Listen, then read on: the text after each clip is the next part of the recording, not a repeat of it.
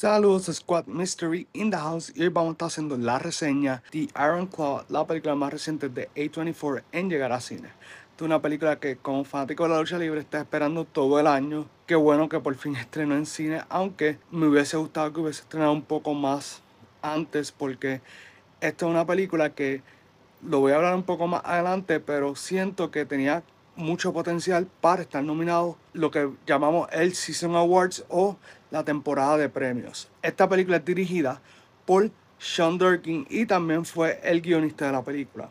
The Iron Claw presenta a los Von Erics, que es una de las familias más reconocidas y legendarias dentro de la industria de la lucha libre. En este caso tenemos varios personajes, pero me voy a enfocar en los que yo entiendo que son los que para mí llevan un rol bien importante dentro de la película. Quiero mencionar por ahí a Holt McCallany, que interpreta a Fritz von Erich, el papá de los muchachos. Este personaje está cañón. O sea, eh, la interpretación de Holt la hace tan bien que tú odias el personaje, o sea, odias al papá de los Von Erichs, porque una persona que simplemente es detestable, eh, no quiere pregar con sus hijos, o sea, quiere que sus hijos sean lo que él no pudo ser, pero lo hace de una forma que realmente les causa más daño que bien. Tenemos a Zac Efron que interpreta a Kevin Von Erich y de verdad Zac Efron actuó muy bien.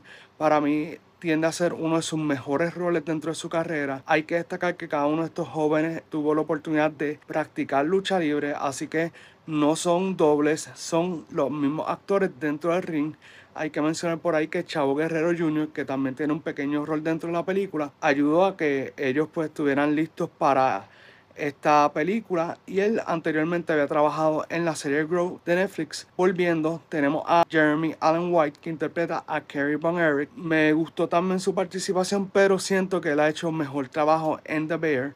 Pero aún así, su trabajo aquí es muy bueno y como también tuvo que luchar pues eso no me molesta tanto. También tenemos a Harris Dickinson que interpreta a David Von Eric y en lo personal me gustó mucho la participación de Harris porque se notó que él se disfrutó mucho el papel, trató de hacerlo lo más bien posible. También está Lily James que ella pues hace del love interest de Kevin Von Eric y dentro de todo pues hizo muy bien su personaje. Ella le da un balance a la película dentro de todo lo que está pasando en la familia de los Von Erics, pues es como algo bastante positivo. La trama está presentándonos la vida de esta familia de la lucha libre y cómo están buscando la grandeza, básicamente el papá, y esto lo llevo por, por lo que hay en los trailers.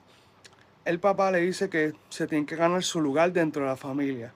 Básicamente pone a su hijo a competir por el afecto de él y tú ves como cada uno va bregando de la mejor forma que puede para llegar cumplir lo que el papá quiere para cada uno de ellos dentro de la lucha libre. Hay dos detalles que quiero mencionar porque para mí son los únicos dos detalles que yo me quejo dentro de la película. Primero, el casting de Ric Flair. El actor para mí no se parece mucho a Ric Flair. Sí dice todas las líneas bien, sí me pude reír un poco con lo que estaba haciendo en términos actorales, porque dice dos otras líneas que dan gracia y pues cool.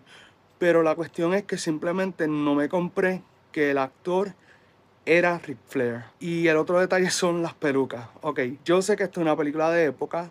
Sé que quizás las pelucas pueden ser un poco costosas, pero en muchos momentos los luchadores no se ven bien con la peluca. O sea, se nota que no es su pelo natural. Fuera de eso, realmente me encantó la película porque además de que está bien escrita y bien dirigida. Tiene un buen balance entre lo que viene siendo la lucha libre o las escenas de lucha y lo que viene siendo las partes dramáticas. La mejor comparación que le puedo hacer es con The Wrestler. Esta película desde que yo vi los avances yo sentía que estaba viendo The Wrestler pero como una versión mejorada ya que en The Wrestler pues es mucho más gráfica, eh, realmente hay otros detalles corriendo a nivel de, de la producción, pero acá me pareció que estaba bastante en Granada, eso sí, hay un personaje dentro de la película que aparece muy poco y sus escenas que se supone que estuvieran en la película se eliminaron porque entiendo que la película de por sí pues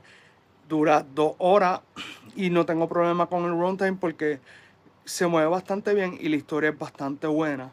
Sin embargo, ese personaje para mí, dentro de la película, pierde contexto porque tú no sabes por qué está pasando esa escena. Para aquellos que no sepan, es Lance Von Eric, que es interpretado por NJF, que también es productor de la película, Maxwell Jacob Friedman, y en un momento dado en la historia, o sea, esto pasa en la vida real, Lance Von Eric fue introducido como un personaje nuevo a la familia de los Von Erics.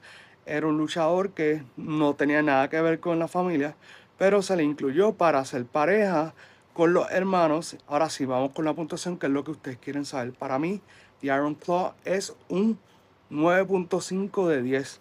Como les dije, hubo unos detallitos que no me gustaron, pero fuera de eso la película se mantiene sólida. Si les gustó esta reseña, mi gente, dale like, comenta, comparte este video, suscríbete al canal, dale la campanita y nos veremos en otro video de Movie Squad. ¡Wow!